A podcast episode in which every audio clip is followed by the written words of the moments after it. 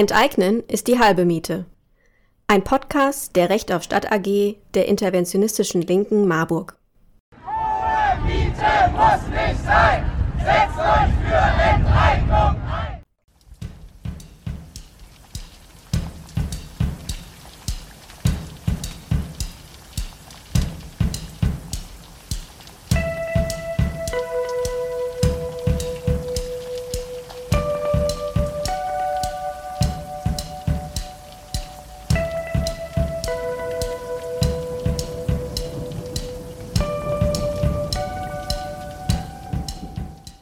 Hallo liebe Leute, willkommen zu unserem Podcast Enteignen ist die halbe Miete, in dem wir euch die gleichnamige Broschüre der interventionistischen Linken vorstellen wollen. Die Broschüre entstand im Februar 2020 und baut auf verschiedenen praktischen Erfahrungen aus unterschiedlichen Ortsgruppen auf, die im Bereich Recht auf Stadt aktiv sind. Sie bietet unglaublich viele theoretische und praktische Überlegungen die Impulse für Gruppen und Einzelpersonen sein können, um für ein Recht auf Stadt für alle einzutreten. Hier könnt ihr die Broschüre als Podcast hören. Wenn ihr noch etwas nachlesen wollt, findet ihr die Broschüre auf der Website der interventionistischen Linken unter www.interventionistische-linke.org.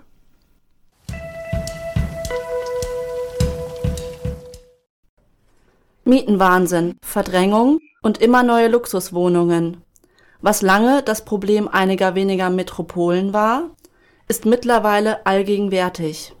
Im Anschluss an die Finanz- und Wirtschaftskrise sind Immobilien als Betongold zum Rettungsanker für den finanzmarktdominierten Kapitalismus geworden. Seither walzen Finanzkonzerne auf der Suche nach profitablen Anlagemöglichkeiten durch unsere Städte. Für Menschen ohne hohes Einkommen oder dickes Erbe ist das Recht auf Stadt, das Recht dort zu wohnen, wo man möchte, akut in Gefahr oder bereits Geschichte. Die Innenstädte drohen zu Inseln der Reichen zu werden, zur kapitalistischen Dystopie, teuer, steril und tot. Diese Entwicklung bleibt nicht unwidersprochen. In den rund zehn Jahren ihres Bestehens hat die Recht auf Stadtbewegung viel von sich reden gemacht mit einer solidarischen Praxis, fundierten Positionen und kreativen Protestformen. Trotzdem machen Investorinnen und Wohnungsunternehmen weiter Milliardenprofite. Es ist nicht gelungen, die herrschende neoliberale Wohnungspolitik entscheidend herauszufordern. So war es bis jetzt.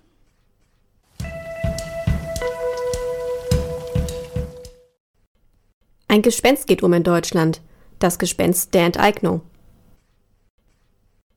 Doch der Wind beginnt sich zu drehen. Bei Demonstrationen und Aktionstagen sind bundesweit 10.000 Menschen gegen Mietenwahnsinn und Verdrängung auf die Straßen gegangen. Wir haben eine Energie und Dynamik vermittelt, die eine breite Mieterinnenbewegung entfachen könnte. Spätestens mit Start der Berliner Initiative Deutsche Wohnen und Co. enteignen sind Investorinnen und Aktionärinnen verunsichert. Plötzlich diskutieren alle über Enteignung. Die herrschende Politik bemüht sich darum, Handlungsfähigkeit zu beweisen und bringt vereinzelt relativ weitreichende Maßnahmen wie in Berlin den Mietendeckel auf den Weg. Währenddessen warnt die Immobilienwirtschaft in Talkshows und Anzeigenkampagnen vor dem bevorstehenden Kommunismus und die Aktienkurse großer Wohnungsunternehmen fallen da ist einiges in Bewegung geraten, was vor wenigen Jahren noch undenkbar schien. Grund genug, dran zu bleiben und den Druck weiter zu erhöhen. In diesem Podcast schlagen wir daher vor, die Forderungen nach Zurückdrängung und Enteignung von Immobilieninvestorinnen sowie die Forderung nach Vergesellschaftung und Demokratisierung von Wohnraum zu stellen. Angesichts der Größe der Aufgabe ist es aber gleichzeitig notwendig, in konkreten Kämpfen vor Ort schon jetzt die Verwertungsbedingungen für gewinnorientierte Investorinnen zu untergraben und uns als Mieterinnen zu organisieren. Die aktuellen Zuspitzungen eröffnen die Möglichkeit, als Bewegung über die bestehenden Unterschiede und Ungleichzeitigkeiten hinweg stärker als bisher überregional handlungs- und sprechfähig zu werden. Diese Chance sollten wir nutzen, damit wir der organisierten Macht des Immobilienkapitals dauerhaft etwas entgegensetzen können. Letzteres hat dabei viel zu verlieren. Wir haben jedoch eine Stadt der vielen und der Vielfalt zu gewinnen, wenn wir gemeinsam unseren Wohnraum öffentlich und demokratisch gestalten. Der erste Teil des Podcasts soll dazu einladen, gemeinsam über die strategischen Perspektiven der Mieterinnen und Recht auf Stadtbewegung zu diskutieren. Im zweiten Teil möchten wir dann anhand konkreter Beispiele aus der lokalen Praxis aufzeigen, wie wir dem Ziel, Investorinnen zu verdrängen und Wohnraum zu vergesellschaften, Stück für Stück näher kommen können. Wir wünschen einen anregenden Podcast.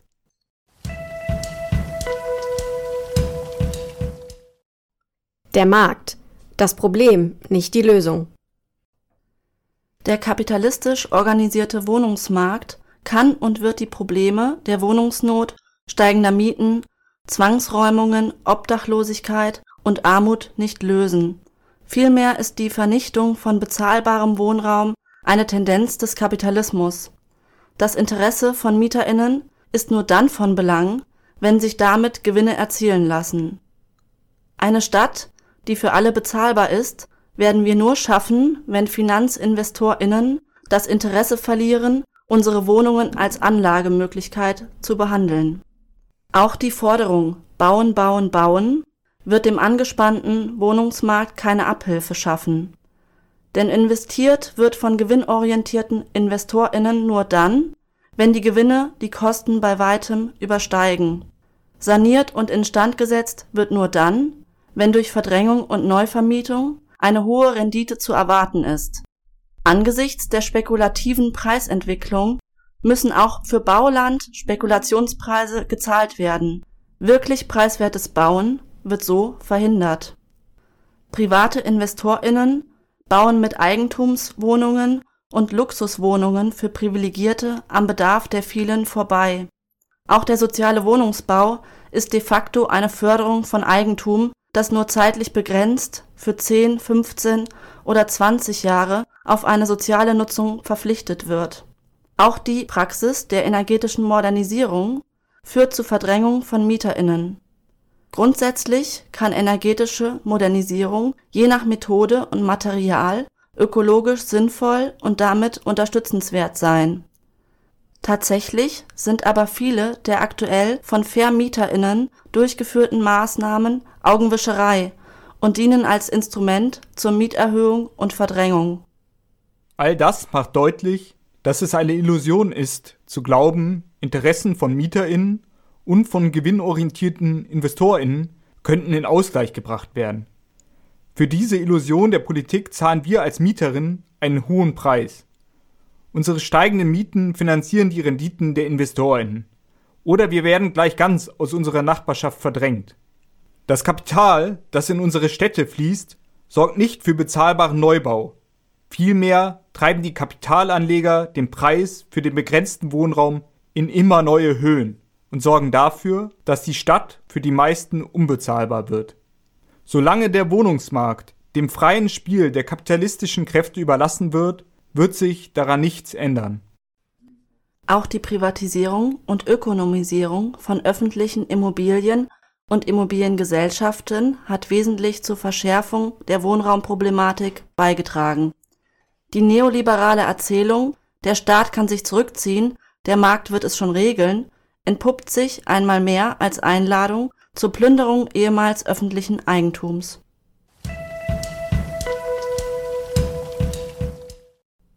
Vergesellschaften und demokratisieren, enteignen. Gegen kapitalistische Antworten auf die Wohnungsfrage stellen wir die Idee der Vergesellschaftung von Wohnraum. Das Grundbedürfnis Wohnen kann weder markt- noch profitorientiert befriedigt werden. Wenn Wohnraum seinem eigentlichen Zweck Wohnen dienen soll, muss es dem Markt als Spekulationsobjekt entzogen werden. Dabei geht es uns nicht einfach um eine Verstaatlichung des Wohneigentums, denn auch städtische Wohnungsbaugesellschaften mit privater Rechtsform sind Teilnehmerinnen am kapitalistischen Wohnungsmarkt und orientieren sich im Zweifel an der Marktlogik statt am Wohl der MieterInnen. Wir brauchen hingegen ein gemeinwohlorientiertes öffentliches Eigentum, das von seinen Bewohnerinnen und der Stadtgesellschaft demokratisch verwaltet wird. Durch die Enteignung profitorientierter Wohnungskonzerne kann der Bestand an gemeinwohlgebundenem Wohnraum erhöht, Spekulationen beendet und eine soziale Wohnungspolitik durchgesetzt werden.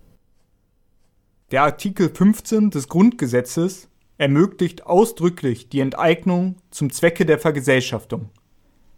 Bisher wurde allerdings meistens nur dann enteignet, wenn es Konzernen darum geht, Profitinteressen durchzusetzen.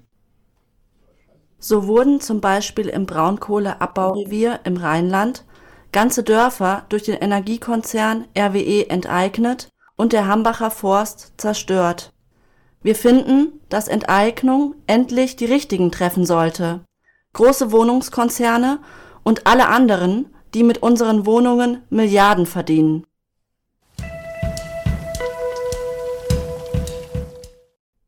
Schritte auf dem Weg zur Stadt der vielen. Investorinnen verdrängen. Eine Stadt der vielen erfordert grundlegende gesellschaftliche Veränderungen. Von Mieterinnenvertretungen werden bereits viele sinnvolle politische Forderungen gestellt, die Mieterinnen schützen und die Spekulation mit Wohnraum zurückdrängen können. Etwas genauer stellen wir eine Reihe möglicher Maßnahmen dann im zweiten Teil unseres Podcasts vor. Strategisch zentral finden wir, all diese Maßnahmen um das Ziel herum auszurichten, den Wohnungsmarkt für gewinnorientierte Investorinnen unattraktiv zu machen. Das Ziel kann nicht ein fairer Interessenausgleich mit denen sein, die mit unserem Bedürfnis nach Wohnen Geld verdienen wollen. Notwendig ist vielmehr das Signal, dass die Investition ins Betongold keine sicheren Renditen verspricht. Aus dieser Perspektive kann beispielsweise ein Instrument wie der Mietendeckel sinnvoll sein, weil er Vermieterinnen und Wohnungsunternehmen die Möglichkeit nimmt, durch Mieterhöhung immer neue Profite zu erzielen. Dies gelingt natürlich nur, wenn er so ausgestaltet ist, dass er Mietsteigerungen im Bestand wirksam verhindert und Mietsenkungen erlaubt. Ein solcher Mietendeckel schützt nicht nur die Mieterinnen, sondern wirkt auch abschreckend auf Investorinnen, mindert deren Renditen und senkt so die Kosten für die notwendige Enteignung. Gleiches gilt für den Widerstand gegen Luxusneubau und Sanierungsprojekte und den damit verbundenen Kampf gegen Gentrifizierung. Weder brauchen wir weitere Leuchtturmprojekte, noch wollen wir, dass unsere Nachbarschaften als hip und urban vermarktet werden und die letzten Nischen und urbanen Freiräume ausverkauft werden. Alternative, kulturell vielfältige und kreative Szenen funktionieren nicht nach einer Verwertungslogik, die Kreativität zum Standortfaktor degradiert. Werden ihre widerspenstigen Potenziale verteidigt, schränkt das die Verwertungsbedingungen von Investorinnen ein und führt im besten Fall dazu, dass diese sich zurückziehen. Dies kann die BewohnerInnen von alternativen und migrantischen Stadtteilen und Orten zu wichtigen Verbündeten im Kampf für ein Recht auf Stadt machen.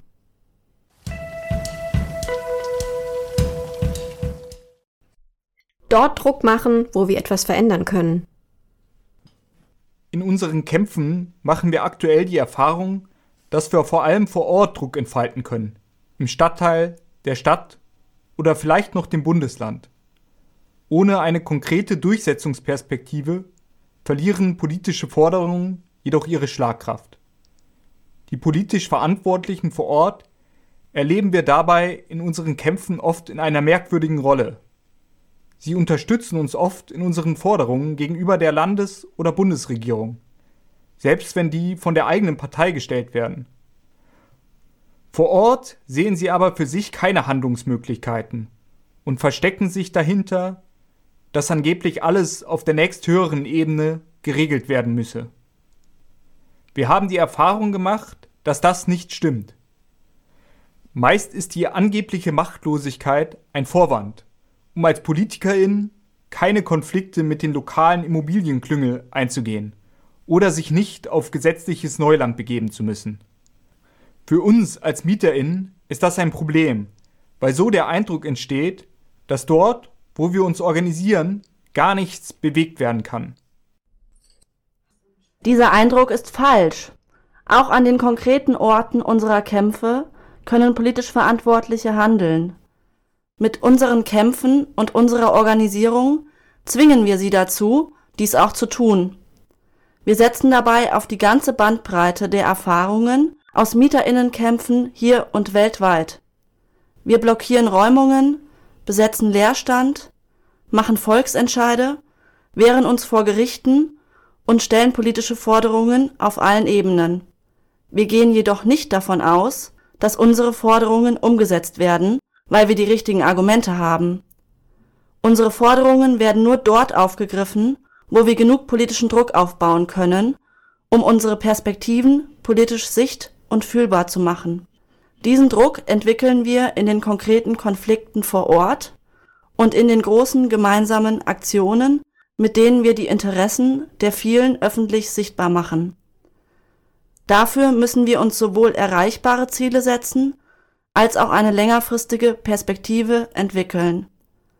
Eine Stadt der vielen und der Vielfalt kann es nur geben, wenn Wohnraum öffentlich und demokratisch organisiert wird.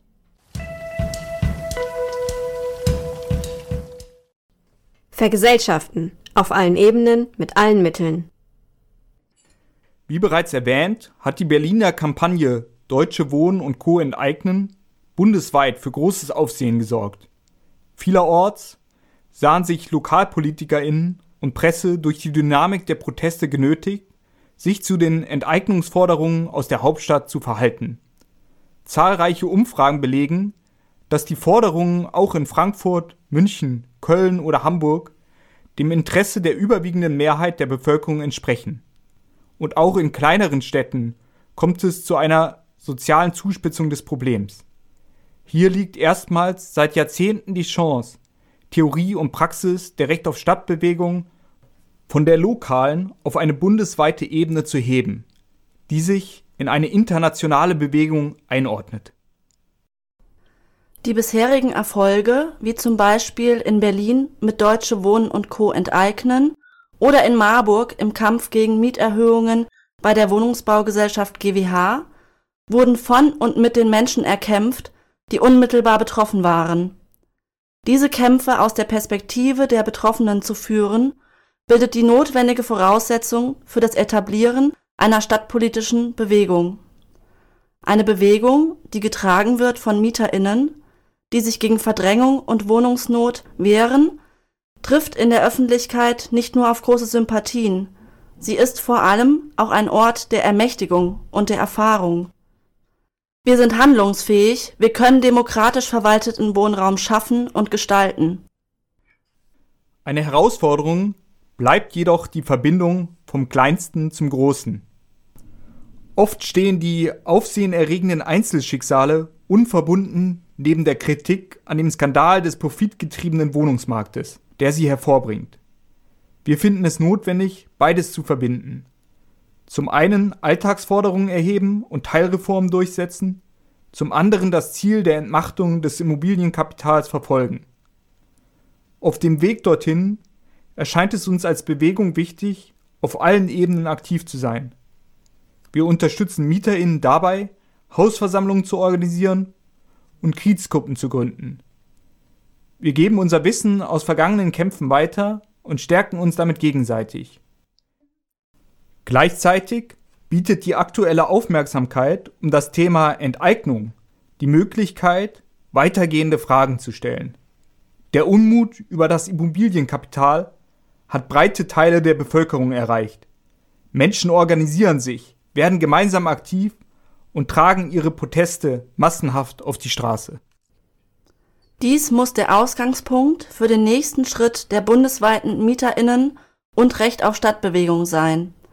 Eine Entwicklung stabiler und kontinuierlicher überregionaler Arbeitszusammenhänge und einer bundesweiten Kampagnenarbeit. Gerade weil das große Ganze in den langwierigen und komplizierten lokalen Kämpfen häufig zu verschwinden droht, stellt eine breiter aufgestellte überregionale Praxis eine wichtige Ergänzung dar.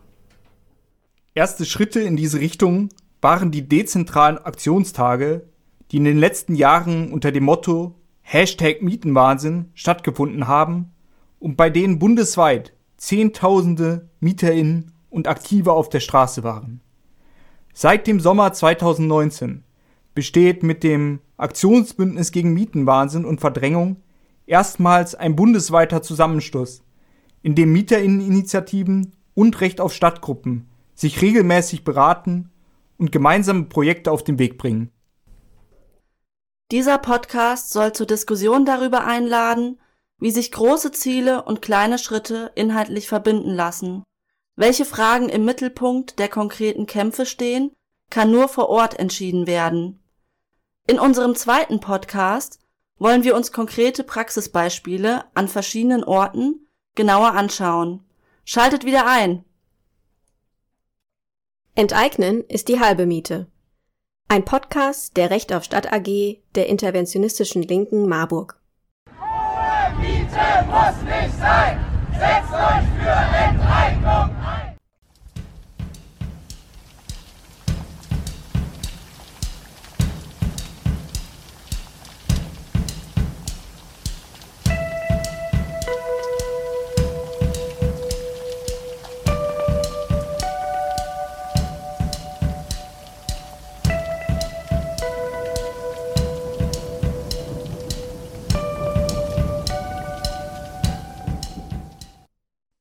Für die Musik, die ihr am Anfang und am Ende unseres Podcasts gehört habt, bedanken wir uns bei der Marburger Band LDMR.